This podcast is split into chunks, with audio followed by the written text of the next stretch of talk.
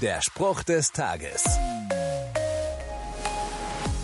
Ach, mit der Maske habe ich sich ja gar nicht erkannt.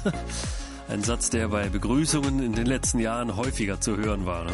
Kein Wunder, denn Masken verbergen rund drei Viertel des Gesichts. Sie hindern die freie Sicht auf den Menschen, der sie trägt. Sie verbergen jedes Lächeln. Und sie erschweren das Erkennen des Gegenübers. Gott trägt übrigens keine Maske. Er sagt in der Bibel, ihr werdet erkennen, dass ich der Herr, euer Gott bin. Gott hat seine Maske vor 2000 Jahren abgenommen. Er hat den ersten Schritt auf dich zugemacht, indem er Mensch wurde. Er will dir begegnen. Vielleicht ist es nun Zeit, deine Maske abzunehmen. Der Spruch des Tages steht in der Bibel. Bibellesen auf bibleserver.com.